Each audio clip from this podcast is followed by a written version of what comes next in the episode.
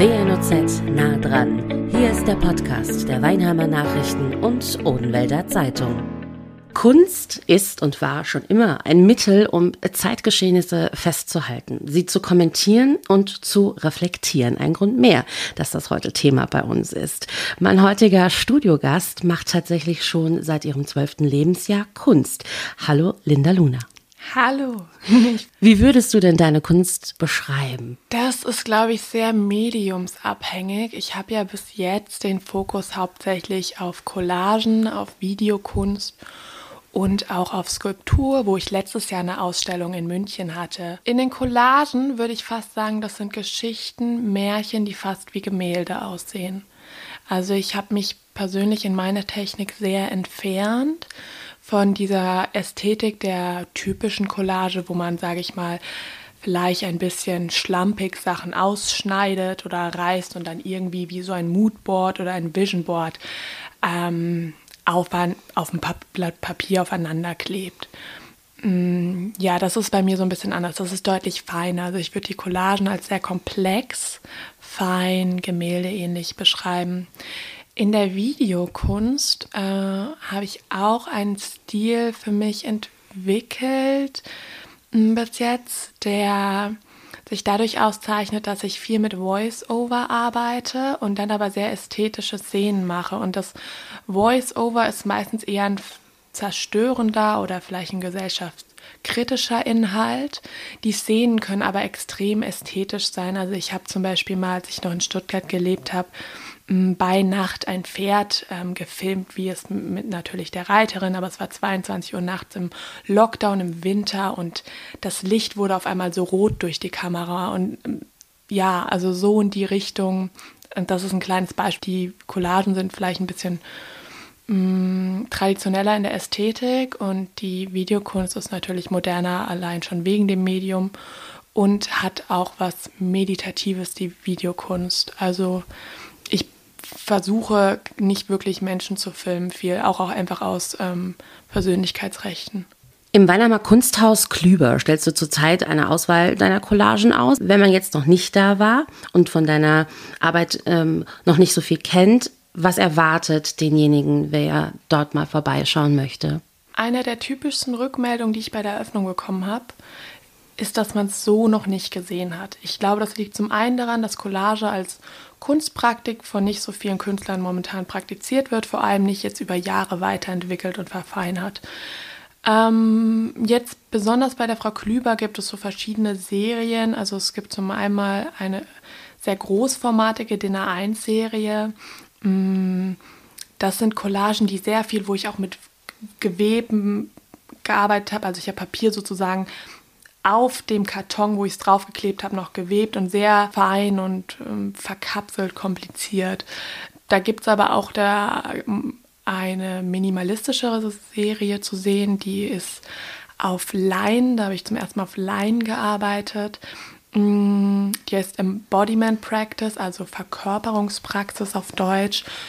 Und da war ich eben, ja, das ist so eine, also da sehr inspiriert Körper, also so Ausschnitte aus einem Feng Shui-Buch von Körperarbeit mit Möbelstücken aus den 50ern und Druck und Themen zu erarbeiten und das zu verweben. Mm, und da gibt es einfach weniger Teile und dadurch ist es ähm, ja eine bisschen andere Ästhetik als diese Ästhetik als diese großen Dinner 1 Collagen. Was alle gemeinsam haben, ist, dass sie in der Form, in der Bedeutung komplex sind und ambivalent. Das ist eine persönliche Präferenz. Das mhm. musst du jetzt erklären. Was genau bedeutet das? also, ich persönlich unterscheide, also das ist jetzt vielleicht eine große Frage, aber für mich persönlich ist Kunst immer etwas, was die Gedanken anregt oder irgendwas in dir, irgendwas sollte es in dir herausfordern. Und da unterscheide ich auch ein bisschen von der Kunst zur Deko. Also vielleicht ich persönlich, da würden mir aber ganz viele widersprechen und das entspricht jetzt auch nicht der, dem Kunstmark, aber ein Bild, was dich in gar keiner Form fordert, ist für mich mehr im Bereich Deko. Ich finde, diese Kunst hat immer etwas, was dich in irgendeiner Form kitzeln muss. Mit Ambivalenz meine ich, zum Beispiel ähm, gibt es organische runde Formen und dann aber direkt nebendran was Zackiges. Es gibt irgendwie was Wunderschönes, aber dann irgendwie ein verstörendes Element. Also es ist immer dieser Tanz zwischen Yin und Yang, Ästhetik, Antiästhetik, ähm, Schönheit und vielleicht auch Dunkelheit vom Menschen und diese Tiefe und dann auch teilweise, also diese Collagen entstehen nie in einem Tag, sondern maximal, also irgendwie so in fünf Tagen, so sind die schnellsten.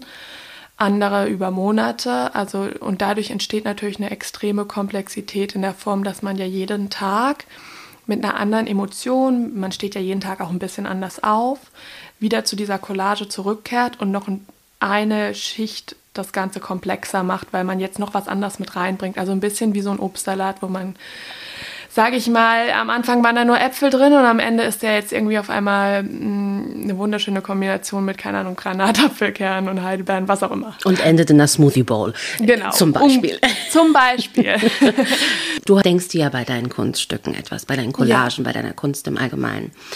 Und wenn ich mir jetzt vorstelle, also egal, ob das jetzt ein Objekt ist, ob das, ob das Farben sind oder wie du gerade eben beschrieben hast, das sind ähm, Symbole, Formen, du denkst dir was dabei. Du hast ein Ziel, du hast vielleicht sogar eine Intention, was du ausdrücken möchtest. Dann hast du die Besucher, die sich das anschauen und was ganz anderes darunter verstehen und sich das total anders erklären, was auf diesem Bild jetzt zu sehen ist, was in dieser Collage zu erkennen ist.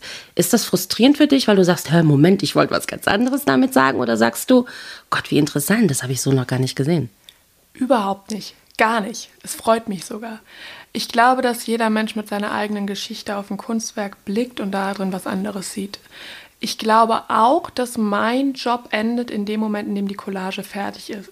Es gibt einen deutschen Speaker, ich glaube, der ist Dieter Lange. Ich glaube, ich bin mir jetzt nicht ganz sicher, ob es von ihm ist, aber er hat mal gemeint, dass Kunst eben durch einen fließt und so sehe ich das auch. Also ich besitze das nicht. Das ist nicht meins. Ich, ich habe die Ehre, das zu erschaffen. Und wenn diese Collage fertig ist, also das letzte Stück ist draufgeklebt, der Boden ist mit einem guten Bristol-Karton verstärkt, also dass es auch wirklich handfest ist, äh, dann ist mein Part zu Ende. Also dann darf ich das vielleicht noch erklären, was ich mir gedacht habe in einem Vernissage oder so. Aber ähm, im Endeffekt ist es dann aus meiner Hand. Und ich finde das wunderschön und auch spannend, wie unterschiedlich teilweise die Rezeption ist der Menschen.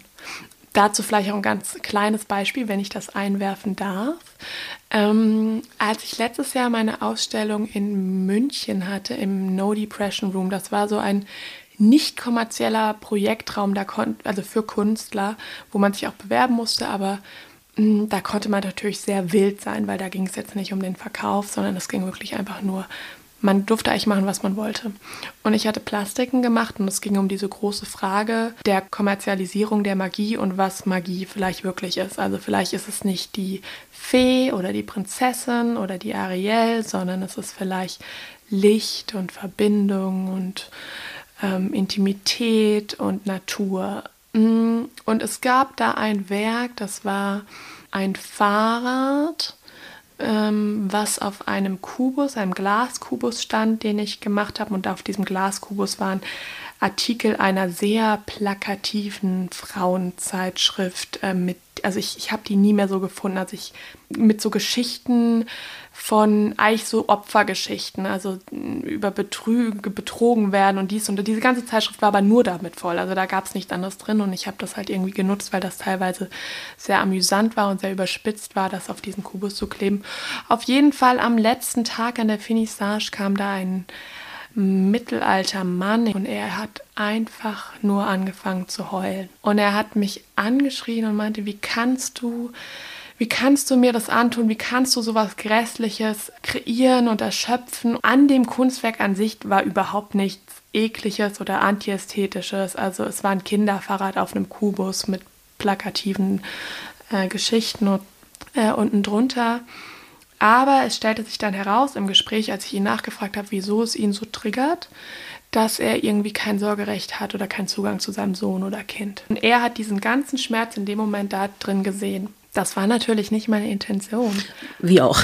Aber ähm, das war ein Moment, wo ich ganz schnell gelernt habe, dass es absolut außer meiner Hand, was Menschen drin sehen oder auch was Menschen auf mich projizieren, was meine Intentionen sind. Darum geht es aber, glaube ich, auch nicht. Also es geht ja darum, dass der Betrachter was in sich erfährt, nicht darum, was ich wollte. Jetzt habe ich eingehend gesagt, du machst seit ungefähr deinem zwölften Lebensjahr Kunst. Wann ging denn dein Interesse an Kunst über das, ich mal einen Baum, ich mal ein Haus, ich mal meine Familie und schenke das meiner Mama oder meinem Papa zum Geburtstag, zum Muttertag oder ähnliches? Also wann war der Zeitpunkt, wo du gemerkt hast, das ist anders. Das ist kein reines, ich kritzel was aufs Papier und male in meinem kindlichen Interesse. Also gemalt habe ich auch, aber ich fand die Sachen, die ich gemalt habe, ich weiß gar nicht, darf man hier in dem Podcast auch mal Wörter wie verwenden oder ist es ohne? Wie was? Wie, wie scheiße? ich glaube, das ist, das kann, kann ich vertreten. Okay, also ich fand das, was ich selber gemalt habe, prinzipiell scheiße. Das sah nie so gut aus wie das, was ich mir im Kopf überlegt habe. Also ich hatte einfach ganz prinzipiell kein großes Talent fürs Malen und Zeichnen. Plus ich mochte diese digitale, bildgebende Ästhetik durch Film oder Fotografie mehr. Und das heißt, ich war permanent enttäuscht von dem, was ich kreiert habe. Und ich würde es auch unter Basteln absolut verzeichnen.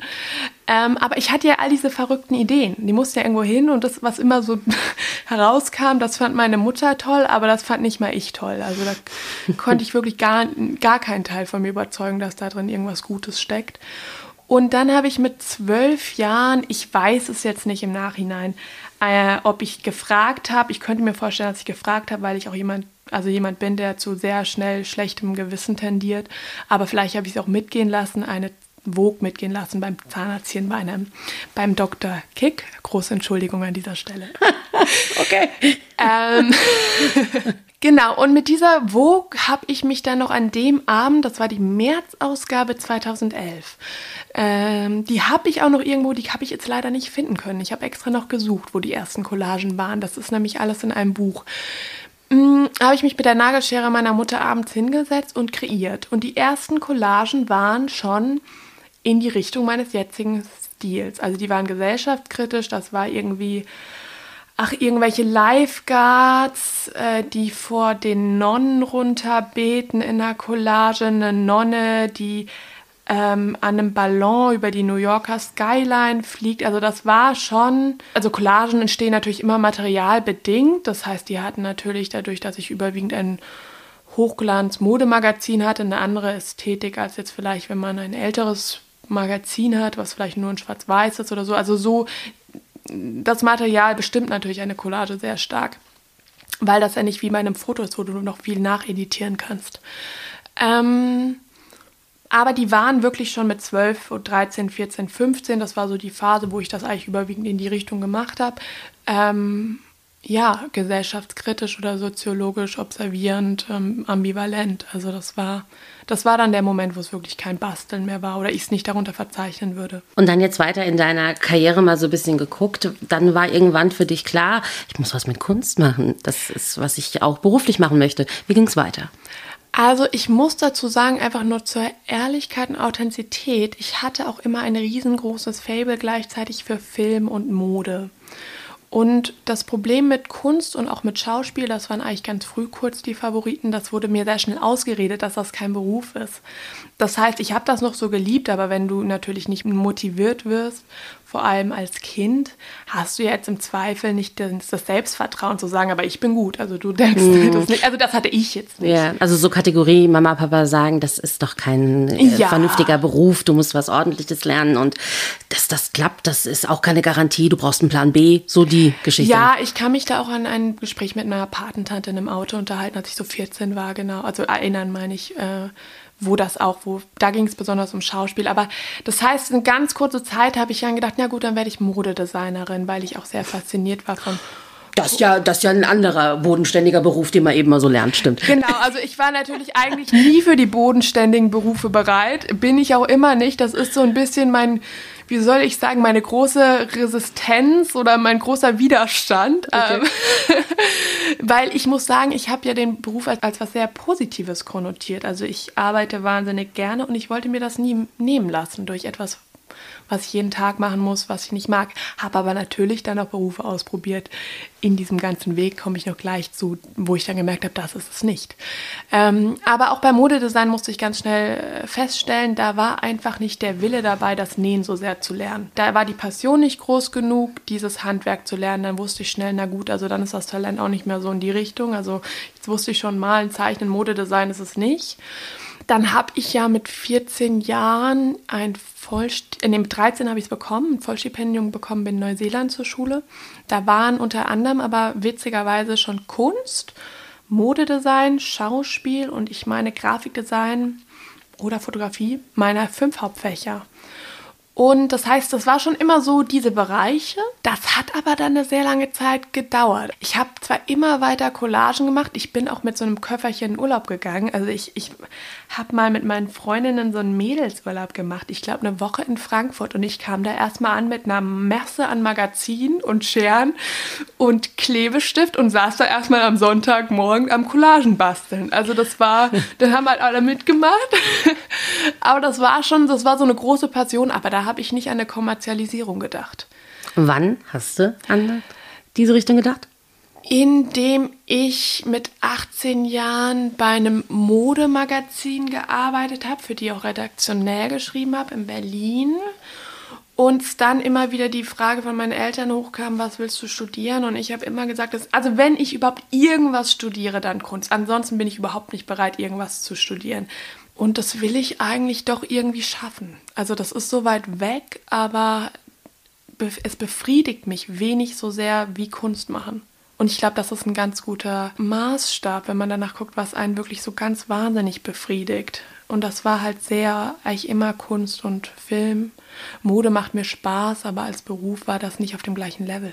Du bist aber eben gerade mal aktuell erst 23. Ja. also eine sehr, sehr junge Künstlerin. Wie schwer sind diese zwei Punkte, nämlich das junge Alter und dass du eine Frau bist in der Kunstszene? Oder ist das vermessen von mir, das zu formulieren? Und das ist überhaupt nicht schwierig und eigentlich auch noch nie ein Thema gewesen. Wie sind da deine Erfahrungen? Ich habe das Gefühl, das schwierigste Thema ist Respekt ernst genommen zu werden, weil man natürlich logischerweise, ich glaube, es gibt schon so einen Konsens, dass man denkt, dass ein junger Künstler sich noch weiterentwickelt und man definitiv äh, vielleicht am Anfang eher nur die Arbeiten observiert oder vielleicht am Anfang nicht investieren will.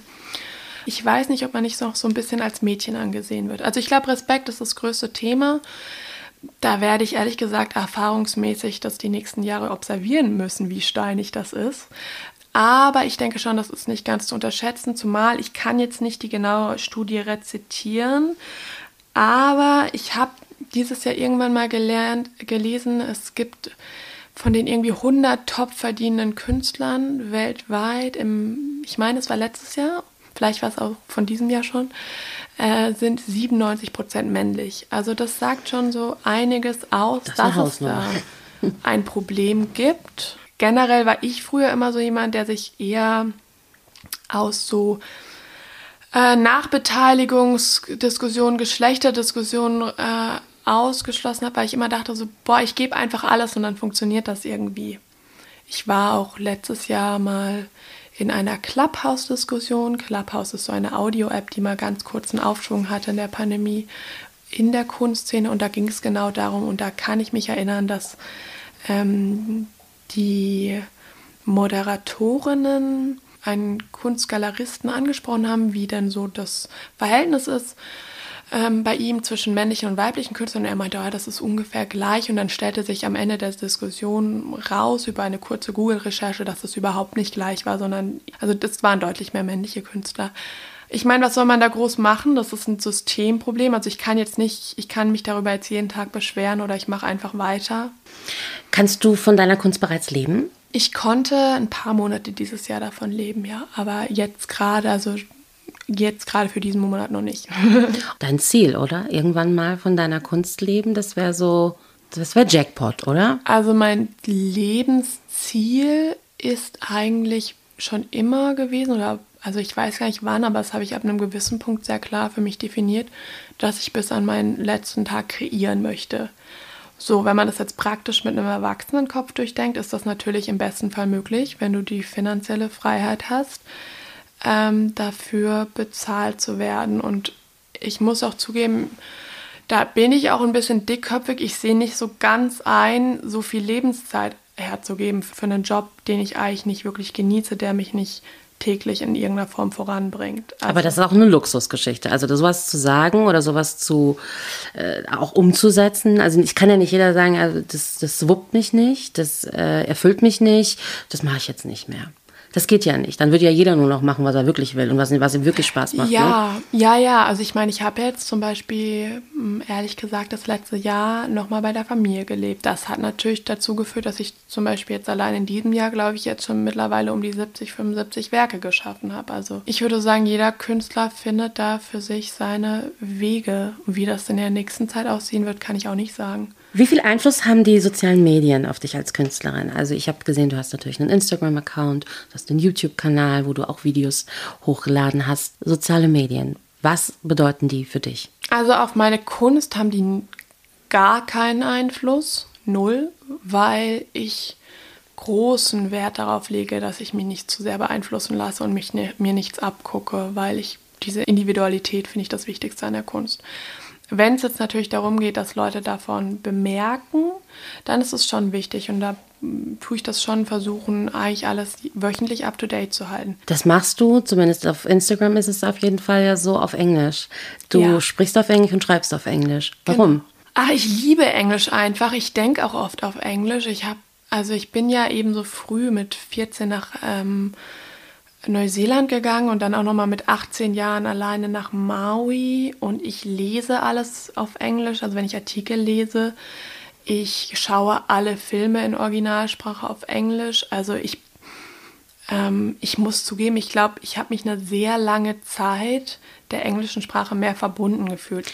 Manche Künstler weiß Gott nicht alle, aber doch sehr viele, äh, gehen mit ihrer Kunst und da kann jetzt die ähm, Collage gemeint sein, da kann jetzt ein Objekt gemeint sein, da kann aber auch der Künstler per se selbst mit gemeint sein, oftmals gerne in Extreme, ob das die Kleidung dann in diesem Falle ist, das Objekt, wie gesagt, wie sie ihre Kunst gestalten, welche Produkte sie dafür verwenden, also Viele gehen, darauf will ich hinaus, in krasse Extreme. Ist das Ziel aufzufallen? Ist das Ziel, sich einen Namen zu machen?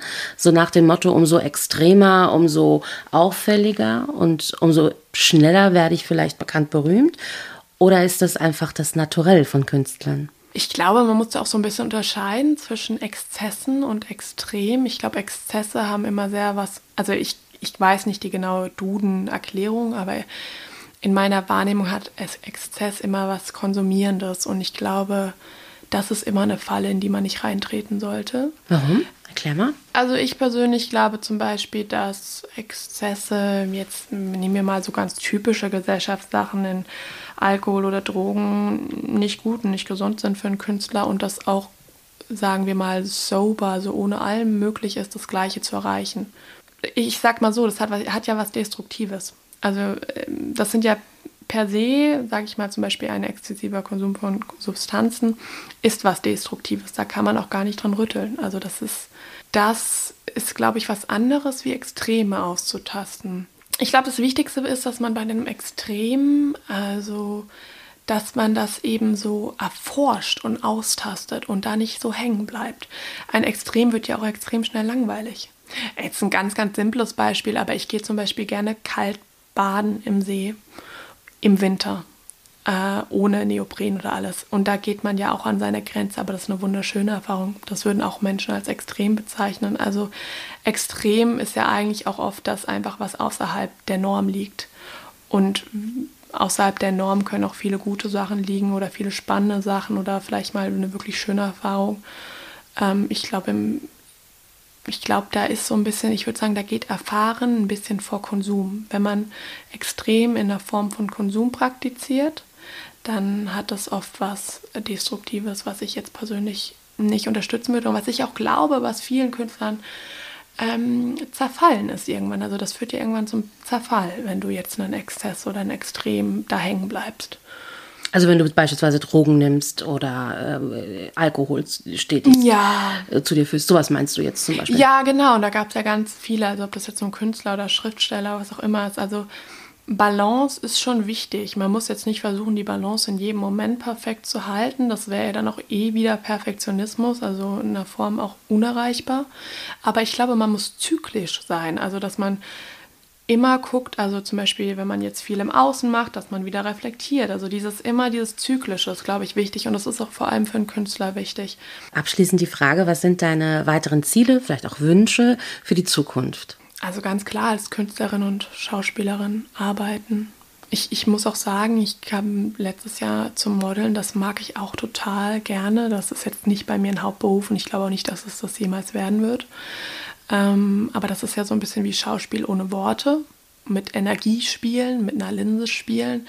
Ich glaube da, also ja, also wenn ich davon leben kann bis an mein Lebensende, wäre das schon ideal. Und ansonsten muss ich sagen, gibt es da nicht so viele Ziele hinten dran. Also das sind wirklich die Hauptziele. Deine Collagen kann man aktuell im Weinheimer Kunsthaus Klüber sich anschauen bis zum 28. Oktober. Da muss ich ergänzen. Ähm, die Frau Klüber und ich haben nochmal wegen dem Abbau geguckt beim Termin und haben das nochmal ein bisschen nach hinten verschoben. Ah.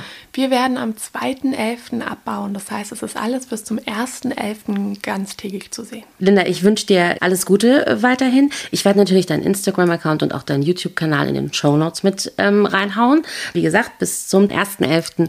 kann man deine ähm, Collagen sich noch in Weinheim anschauen. Alles Liebe für dich. Herzlichen Dank für das Gespräch, Jessica. Das war WNOZ nah dran, der Podcast der Weinheimer Nachrichten und Odenwälder Zeitung. Zu hören auf allen gängigen Streaming-Portalen und auf wnoz.de slash podcast.